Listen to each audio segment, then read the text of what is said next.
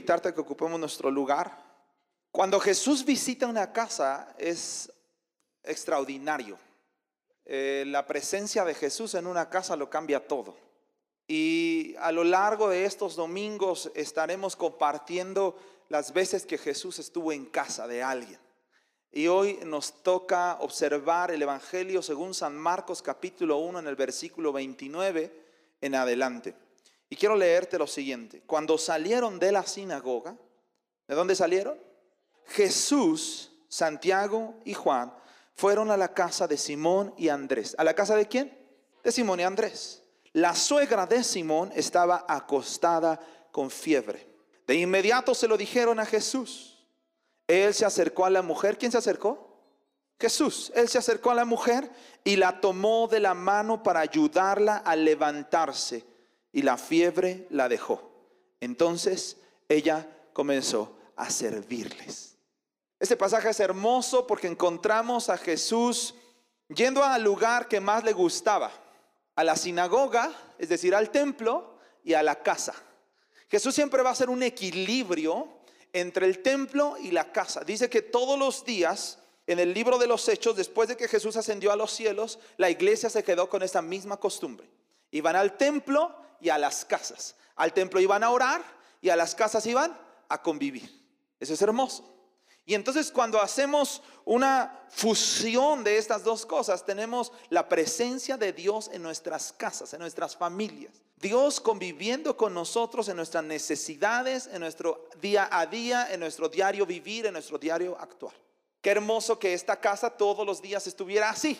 Pero no es cierto, esta casa algunos días tiene eh, estrés, otros días están con los preparativos, están bañando, están descansando, están yendo a trabajar, están haciendo de comer, a veces hay pleitos, hay contiendas. Ese es el diario vivir de las casas, de las familias. Ese es el diario trotar de un corredor que está viviendo en una casa, en una familia. Pero algo que me encanta que observemos en la palabra es cuando salieron de la sinagoga, Jesús, Santiago y Juan fueron a la casa de Simón y Andrés. Jesús le gustaba convivir con personas reales como tú y, yo. Ahí puedes poner tu nombre. Ahí puedes poner la casa de eh, Mili y la casa de Ricardo. Jesús fue con sus amigos, con Santiago y con Juan, y fueron a la casa de Simón y Andrés. ¿Y a qué iban a ir a la casa? A convivir, a comer, a descansar. ¿Estamos de acuerdo en eso? Para eso son las casas. Hoy en día hemos cambiado nuestra labor de la casa y pareciera que nos estamos peleando por quién quiere ver su serie favorita y, quién eh, pone eh, el, Netflix en su canal o, quién ocupa más eh, el celular en las aplicaciones y los juegos. Pero Jesús no está interesado en eso. Jesús está interesado en las personas que viven en una casa. Jesús está interesado en ti. Así que, ¿por qué no dices junto conmigo, Jesús está interesado y dices tu nombre? Yo voy a decir, Jesús está, está interesado en Carlos porque así me llamo. Entonces tú dices tu nombre. Una, dos, tres. Jesús está interesado en Carlos. Muy bien. ¿Dijiste tu nombre? Ese es excelente. Jesús está interesado en ti. Ahora, Jesús está interesado en tu familia. ¿Por qué no dices eh, los apellidos de tu familia? En mi caso es familia Arrieta Ramírez. Entonces yo diré, Jesús está interesado en la familia Arrieta Ramírez, tú dices tu apellido, ¿está bien? Una, dos, tres, Jesús está interesado en la familia Arrieta Ramírez. Es hermoso cuando, cuando vemos a Jesús interesándose en una familia viniendo a tu casa. Jesús no se queda en el templo. Un Jesús quedado en el templo es un ídolo. ¿Estás conmigo? Pero nosotros los creyentes, los discípulos de Jesús, no somos idólatras, somos adoradores. Jesús va a tu casa, va a tu familia, se interesa en tu persona, se interesa en tu matrimonio, se interesa en tus hijos, se interesa en tus necesidades. Y Jesús no va solo, siempre va acompañado de sus discípulos. Así que hoy considero un privilegio que esta casa ha sido llena de la presencia de Dios y en específico hoy a través de los discípulos. ¿Quién es discípulo de Cristo? Bueno, si tú no eres discípulo de Cristo, yo te invito a que hoy le sigas, ¿verdad? Pero si tú eres discípulo de Jesús, estamos en esta casa, estamos participando de la bendición de esta casa. Pero hay algo muy importante. La suegra de Simón estaba acostada con fiebre. Hay dos cosas para resaltar ahí. Yo no sé qué rayos hacía la suegra de Simón en su casa. Yo he tenido a mi suegra viviendo en casa. Wow, qué bendición son las suegras. Hay tantos chistes de las suegras, ¿no es cierto? Pero qué bendición son las suegras. Mi suegra hace delicioso de comer, mi suegra ha atendido a mi esposa en momentos difíciles, pero, pero también me he peleado con mi suegra. Pero hay, hay, algo, hay algo aquí interesante. Mira, la suegra de Simón estaba en casa de Simón, pero estaba enferma. Yo no sé si Simón le había dicho que mientras ellos andaban con Jesús, tú sabes que ellos estaban viajando, eh, le había dicho, suegra, puede venir tantito a cuidar a mi esposa, puede venir aquí tantito a ayudarle, tal vez. Y no sé qué también se llevaban Pedro y su suegra. Si tú tienes suegras, ahí pone el nombre de tu suegra. ¿verdad? Y tal vez algunos de nosotros quisiéramos que este familiar que no nos cae bien se quedara postrado en fiebre. El original dice, estaba ardiendo en fiebre. ¿Tú sabes lo que es eso? Ella tenía una infección. Dicen los doctores que cuando hay fiebre hay infección. Ella tenía una infección, no sé si era una infección de estómago, no sé si ella tenía una infección de garganta, no sé si era una infección porque había cambiado de clima y ahora estaba aquí en Capernaum y estaba en este lugar de pescadores y era muy caluroso ahí, estaba en el puerto, no lo sé, pero ella estaba ardiendo en fiebre. Algo interesante. Tal vez en tu familia y en tu casa hay personas que espiritualmente están enfermas, que están enfermas con, la corrupción del pecado, que están enfermas con la corrupción de la tristeza, con la corrupción de la enfermedad moral, con, con infidelidad en el matrimonio, que están enfermas, personas que tú conoces dentro de tu familia, tal vez sean tus hermanos, tus primos, tus sobrinos, que están enfermos que al igual que la suegra de Pedro, tienen fiebre y tal vez no es eh, fiebre física, tal vez es fiebre espiritual. Pero tal vez también hay alguien en casa que está enfermo de, situaciones físicas. Tal vez tiene COVID, o tal vez tiene diabetes, o tal vez se le diagnosticó algún tumor con cáncer, o tal vez eh, eh, está pasando por momentos de alguna infección estomacal. No lo sé. Pero ahí había una necesidad. Jesús ahora mismo viene de la sinagoga, viene de enseñar, viene por un momento a descansar en casa de Pedro. Y a Pedro se le prende el foco, la gran idea de que Jesús podía sanar a su suegra. ¡Wow! Y es en donde yo te digo, tal vez tú hubieras preferido que la suegra se quedara ahí enferma. Pero hay algo interesante en Jesús haciendo algo poderoso después de una petición de Pedro. Ahí no se ve esta petición expresa de Pedro, pero mira, dice, la suegra de Simón estaba acostada con fiebre. De inmediato se lo dijeron a Jesús. Otro de los textos bíblicos dice, Pedro se lo dijo a Jesús. ¿Qué le dijo a Jesús? Mi suegra está enferma. ¿Cuál era el sentido de decirle a Jesús que la suegra estaba enferma? ¿Estás conmigo? ¿Para qué se lo quería decir a Jesús? Te lo pregunto. Pues Pedro sabía que Jesús sanaba a los enfermos. Pedro sabía del poder de Jesús. Pedro sabía de la administración de Jesús. Entonces Pedro se lo dice a Jesús de inmediato. Al instante se lo dice a Jesús. Yo no sé con quién estés yendo con las necesidades que tienes. Escucha bien. Yo no sé si estás teniendo necesidades financieras y de inmediato, así como Pedro salió con Jesús, pero tú sales con Coppel, don Coppel, le vamos a pedir un préstamo. Y después te cobran hasta el ojo derecho de la cara para pagarlo.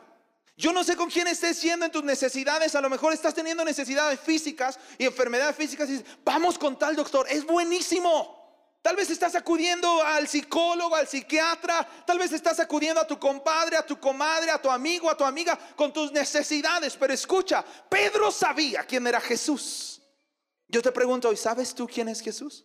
Porque si tú sabes quién es Jesús, entonces todas tus necesidades las tendrías que estar trayendo ante el único que puede solucionarlas. Sean necesidades financieras, sean necesidades físicas, sean necesidades familiares, matrimoniales, de cualquier índole, el que sabe quién es Jesús acude a él de inmediato. Pedro sabía quién era Jesús. Pedro había visto a Jesús hacer milagros extraordinarios. Pedro había visto sanar hace unos momentos, ahí si estamos en el texto bíblico, hace unos momentos había visto a Jesús sanar a un leproso. No era tanto la enfermedad de fiebre. Comparándolo con enfermedades, la lepra era, era algo eh, muy, muy tremendo. Era una enfermedad que, apartaba a las personas del pueblo y de la sociedad y de sus familias. La suegra de Pedro podía estar en su casa.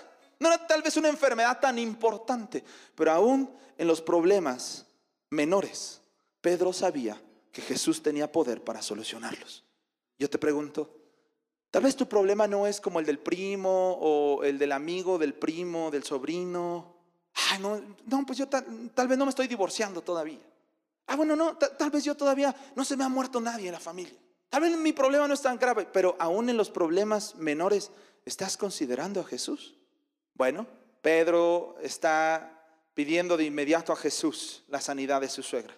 Él se acercó a la mujer. Algunos pensamos que Dios está demasiado lejos, que a Dios no le importan nuestras necesidades. Pero la Biblia dice que Él, Jesús, se acercó a la mujer. Él se aproximó a esta eh, eh, enfermita. Te quiero decir algo, una palabra de Dios para ti en esta mañana. ¿Sabes dónde está Dios respecto a tu necesidad? Cercano a ti. Él no se ha ido, Él no se ha alejado, a Él no le asustas, a Él no le das miedo. Jesús está cercano. A Jesús no le asusta tu pecado. Jesús no viene a condenarte. Él está cerca. Me encanta cómo lo describe Mateo, perdón, Marcos. Y dice, Él se acercó a la mujer. Claro, la mujer por su enfermedad no se podía acercar a Él. Estaba ardiendo en fiebre, estaba acostada. ¿Has estado teniendo fiebre alta? No, no, no, andas trabajando, no estás acostado ahí, ¿verdad? Le veo el pie eh, derecho, la uña del dedo gordo a San Pedro. Adiós, familia. Y te quieres despedir de todo el mundo porque te sientes enfermo. Pero Jesús no estaba desconectado de la necesidad. Dice, Él se acercó a la mujer. Lo que te quiero decir es que hoy se está acercando Jesús a tu vida. Hoy se está acercando Jesús a tu familia. Hoy se está acercando Jesús a tu matrimonio. Hoy se está acercando Jesús a tu relación, a tu necesidad. Jesús se está acercando. Él está caminando hasta donde estás. No importa si estás sentado atrás, a la derecha, a la izquierda, en medio, hasta adelante. Él está caminando hacia donde estás tú. Y Jesús está listo y a punto de hacer un milagro. ¿No te da gusto? A mí me da gusto eso. Si alguien me dijera en este momento que ante la necesidad que tengo de construir una casa en menos de un mes, Jesús está aproximando, sabiendo lo que Jesús ha hecho en otras casas, con otras familias, sabiendo que Jesús ha provisto de la nada, sabiendo que Jesús es milagroso y sana. Si alguien nos dijera ahora que estamos pasando por un momento difícil con mi esposa, que le diagnosticaron un tumor en el cerebro, y me dijera, Jesús está aproximando a ustedes, entonces yo no esperaría en el Hospital Ángeles o en el doctor Becerra, no esperaría, yo diría, viene mi milagro. Viene un milagro en camino porque Jesús está acercándose a mí, se está aproximando a mí. Sabes, hoy en día la sociedad eh, eh, eh, está acudiendo. Ellos se levantan en medio de su enfermedad y acuden a muchas ah, maneras de solucionar sus necesidades. La, sociedad acude a los doctores, acude a los bancos, acude... Eh, ¿Has visto a la sociedad que acude a la muerte? A la muerte misma para que le solucione los problemas. Bueno, está, está todo eso bien en cuanto a la mente humana. ¿A dónde más iremos? Pero hoy hay algo diferente sucediendo. Tú no puedes acercarte en aquellas necesidades donde ya has intentado una y otra y otra y otra vez. Y estás en cama, postrado. Jesús se está acercando a ti. Eso es maravilloso. ¿Te imaginas si esta mujer estaba enferma por COVID, con fiebre alta? ¿Te imaginas a Jesús con su traje de astronauta, conectado a un montón de tubos y acercándose a la mujer, no? No me vaya a contagiar, todavía tengo que morir en la cruz, este, me, vaya a morir yo de COVID, me voy a enfermar de COVID, mejor me, mejor me acerco así, este, pásame otro eh, cubrebocas, ¿verdad? ¿Te imaginas a Jesús acercándose a ti? ¿Así? No, Jesús se acerca en tu humanidad sin cubrebocas, sin caretas. Y dice en este texto bíblico, acercándose a la mujer, la toma de la mano y la levanta. Unos textos antes hemos leído que esta mujer estaba postrada. ¿Qué es postrarse? Estaba sin poder, eh, sin fuerza, sin poder levantar, tal vez si se paraba se mareaba, no sé cuántos eh, síntomas tenía esta mujer, pero Jesús se acerca, la toma de la mano y la levanta. ¿Sabes a qué se ha acercado hoy Jesús? A esta casa, a esta familia, a tu persona, a levantarte. Él no quiere que estés más postrado. Nosotros eh, eh, pasamos mucho tiempo acusándonos a nosotros mismos por los errores del pasado. Ay, si hubiera, eh, si no me hubiera equivocado, ah, si no hubiera hecho esto. O pasamos a nuestras familias acusándolos de los errores del pasado. Yo sé que no sucede con esta familia, pero una vez me encontré una familia en Marte donde sí sucedía. Y las personas se excusan unos a otros. Ya sabes por qué le va así.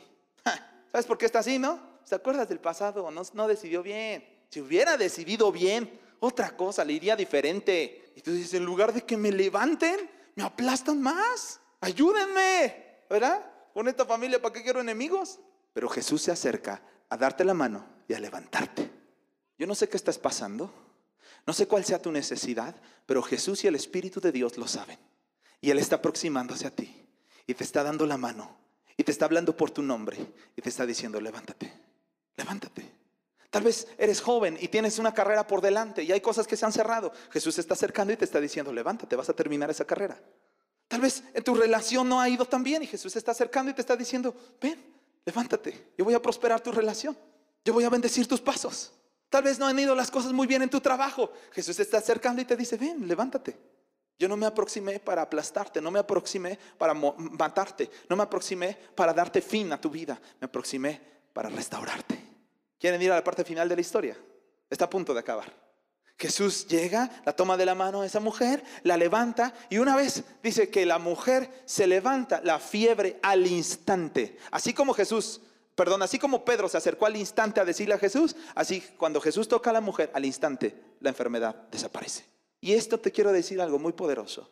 Cuando Jesús verdaderamente toca a una persona y a una familia, esa persona y esa familia jamás vuelven a ser los mismos.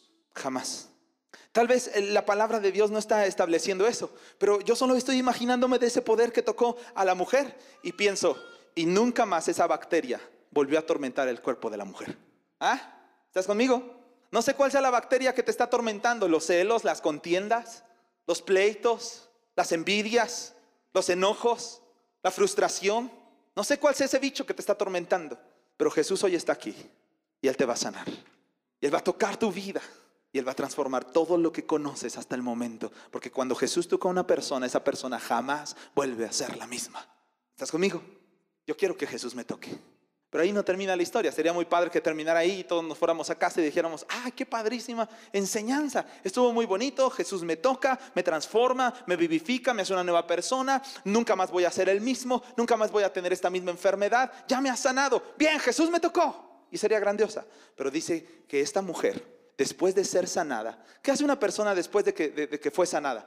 ¿No es cierto que está como, eh, déjame tantito para recuperarme, ¿verdad? Tráigame mi suerito. Y, ya, y hace que la atiendan, ¿verdad? Hace que lo atiendan más, porque se, siente mártir de la enfermedad. Y entonces se queda tirada, tirado, ¿verdad? Yo sé que a los hombres de aquí no les sucede. No les sucede eso. Solo igual son unos hombres que conocían Júpiter, pero, pero eh, los hombres, ¿no? Cuando nos enfermamos y ya, ya estamos sanos y todavía, ay, es que, ¿qué me siento? ¿Ah? Hace, hace unos días yo vi a uno de mis hijos, este, eh, iba todo tembeleque ahí al hospital. Ay, me voy a morir. ¿Ah? Ya estaba sano y todavía decía, no, creo que todavía estoy enfermo. Ya estás sano. Ya no tienes nada. Ya estás libre. ¿Saben lo que hizo esta mujer? Algo que usualmente no hacemos nosotros, pero que Dios hoy nos está invitando a hacer. Dice, y se levantó y le servía a todos. A todos le servía. Me imagino con esta mujer con un toque para la cocina. Maravilloso. El don que Dios le había dado. Ahora lo estaban poniendo al servicio de Jesús y de sus discípulos. ¿Qué le has hecho a tu don? Tal vez está incapacitado porque tú mismo te sientes enfermo, porque tú mismo te sientes afectado, pero ahora Jesús está acercando a ti para sanarte. Dios extraña tu don. Dios extraña que tus manos sean útiles para Él. La enfermedad te dejó tibio, frío, seco, sin fruto. Pero ahora Jesús se aproxima y te dice, voy a sanarte. Y la consecuencia de la sanidad de Dios y la consecuencia de un milagro de Dios en tu familia y en tu vida siempre es mis dones al servicio de Dios. ¿Estás listo, lista para traer tus dones a su servicio? Puedes decir, ¿cuáles son mis dones? ¿Yo qué tengo para hacer? Yo solo juego bien Free Fire.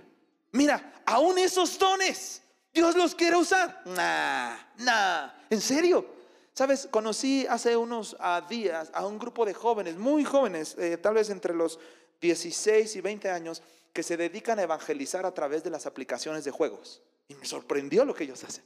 Se conectan con sus audios en sus aparatos, en sus consolas, y tú sabes que ahí están hablando eh, cuando están en los juegos de, en línea. No, no, sé cómo se les llama a estos juegos, pero eh, están ahí hablando, ¿verdad? Y hablan en todos los idiomas. Bueno, pues ellos están jugando y están leyendo versículos de la Biblia y la gente los está escuchando.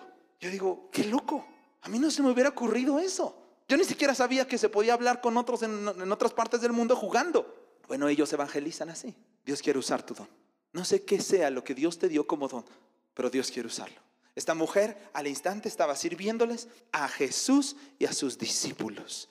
Todo milagro que viene de Dios tiene como consecuencia la rendición de toda mi vida delante de Él. Así que yo quiero invitarte a dos cosas. La primera es, ¿por qué no venimos y dejamos que Jesús se acerque a nosotros? ¿Te parece? Ahí donde estás, ahí donde estás. No sé cuántas cosas estés tú pasando por necesidad, pero sí sé que todas esas cosas Jesús las puede sanar y las quiere sanar. ¿Por qué no ahí donde estás, tal vez cierras tus ojos, levantas tus manos al cielo y dejas que Jesús te toque? Nosotros no vamos a acercarnos, no vamos a tocar de Jesús, te va a tocar. Él es tan poderoso que su Espíritu Santo te va a tocar. Deja que su Espíritu Santo te toque. Levanta tus manos al cielo. Yo las estoy levantando. Que no te dé vergüenza, que no te dé ninguna pena. Levanta tus manos al cielo. Tú que nos estás viendo en otros países o en otros estados, levanta tus manos al cielo y deja que Jesús te toque ahí donde estás, en tu casa, en tu familia, en tu trabajo. Deja que Jesús te toque. Vamos, levanta tus manos hasta el cielo. Deja que Jesús te toque. Deja que su Espíritu Santo te ministre. Hay un milagro ocurriendo ahora en ti. Hay un milagro de sanidad, hay un milagro de restauración, hay un milagro de vida, hay un milagro de provisión. Porque Dios es así. A Dios le gusta hacer milagros. Dios se complace en obrar en el ser humano. Deja que Dios haga este milagro que tanto has pedido, que tanto necesitas. No importa si es menor el milagro que estás pidiendo. No importa si es un detalle. No importa si para ti es más importante el milagro que necesita otra persona. Vamos, acércate confiadamente ante el trono de la gracia. Confiando en que Él es poderoso para tocarte y hacer este milagro. Al igual que la suegra de Pedro. Jesús está acercando y está ministrando tu vida, y está ministrando tu casa, y está ministrando tu cuerpo, y está ministrando tus finanzas, y está ministrando tu matrimonio, y está ministrando a tu familia, y está ministrando tu trabajo, está ministrando Jesús un milagro en esta hora. Levanta tus manos y créelo. Cree que a través de este acto de obediencia Jesús está llenando y está ministrando tu corazón, tu mente, tu alma, que Jesús está visitando esta casa y provocando un milagro poderoso. Ahora quiero invitarte a la segunda parte. Y la segunda parte conlleva la rendición de los dones a Dios, creyendo que Dios a través de este momento de fe ha hecho el milagro que necesitas. Yo quiero invitarte a que hagamos algo. Siempre que hay un piso de tierra como este, me lleva a los inicios en el Evangelio. Me lleva a los inicios de cada casa. Las casas no inician con una loseta cerámica, con una duela. Las casas inician con polvo y tierra.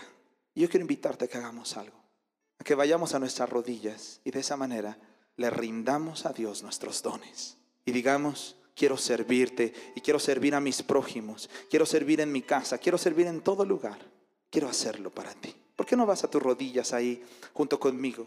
Y entonces haces esta oración poniendo tus dones al servicio de Dios. No te preocupes, la ropa se puede lavar y se puede limpiar, pero lo que harás hoy cambiará y transformará tu vida para siempre. Regresa tus dones a quien te los dio. Vamos, hazlo en una oración. Hazlo en una oración. Dile, hoy te rindo los dones que tú me has dado. Así como la suegra de Pedro comenzó a servirte de inmediato cuando recibió el milagro, así en la misma fe recibo el milagro y rindo mis dones delante de ti me postro y te digo, estoy para servirte, estoy para servir a tu casa, estoy para servir a tu reino. Si me has dado dones en la cocina, en los negocios, en la música, en los juegos, si me has dado dones en las relaciones, si me has dado dones en el trabajo, si me has dado dones manuales o dones de inteligencia y de capacidad, si me has dado dones múltiples, todos los dones los rindo delante de ti, son tuyos, te pertenecen. Vamos, Dios quiere escucharte. No dejes cerrada tu boca, no dejes cerrada tu corazón. Esa es la llave que abrirá no solo tus sentimientos, sino el alma. Dios quiere escucharte hoy. Puedes hacerlo junto conmigo. Abre tu boca, abre tu boca, abre tu boca y di, hoy te rindo mi ser, te doy mi corazón. Hoy te doy todo lo que soy. Hoy te rindo mis dones. Señor, te ofrecemos nuestra vida, lo que se ha quedado pausado por la enfermedad física o por la enfermedad espiritual o por la frialdad de nuestra mente o de nuestro corazón, lo volvemos a rendir, lo volvemos a dar a ti. En este piso de tierra lo entregamos a ti, en humildad, no pensando que tenemos o somos más, sino que tú nos diste todo y que todo viene de vuelta a ti, que todo viene devuelto a tu mano, a tu casa, a tu servicio, a tu reino, a nuestro prójimo, al Dios que lo llena y lo cambia y lo transforma todo. Algo maravilloso está por suceder. Algo maravilloso está por comenzar. Algo maravilloso está Dios por hacer. tomar nuestros dones y usarlos para su gloria. Tomar nuestros dones y usarlos para la victoria. Tomar nuestros dones y usarlos para que el mundo conozca quién es Jesús. Y a la puerta de tu casa hay gente que se va a golpar para conocer al Dios de milagros que opera en tu vida, en tu familia, en tu casa. El Dios de milagros, el que es digno, el que es poderoso para hacer cualquier cosa conforme a su voluntad. No solo se mostrará en tu vida, sino en la vida de otros de tus familiares, de tus vecinos, de tus amigos, a causa de la rendición de tu vida delante de Él. Señor, todo es tuyo y todo es para ti. Todo te pertenece. Hoy te rendimos todo. En esta señal de postrarnos a tierra, te rendimos todo. Te rendimos lo que somos. Te rendimos nuestras finanzas, que están golpeadas por diferentes lados. Aún en la escasez, te rendimos todo. Aún en el dolor, te rendimos todo. Aún en la enfermedad te rendimos todo. Y al igual que la suegra de Pedro, comenzamos con esta diaconía, servicio, ministración a ti como nuestro Dios, como nuestro milagroso sanador y salvador, y a nuestro prójimo, y a nuestros hermanos, en donde se revela tu gloria y tu luz. Nos disponemos a servirte, nos disponemos a extender nuestra mano al necesitado, nos disponemos a poderosamente ser útiles para tu gloria y para tu honra, de acuerdo a tu plan perfecto. En el nombre que sobre todo nombre, en el nombre de Cristo Jesús. Amén.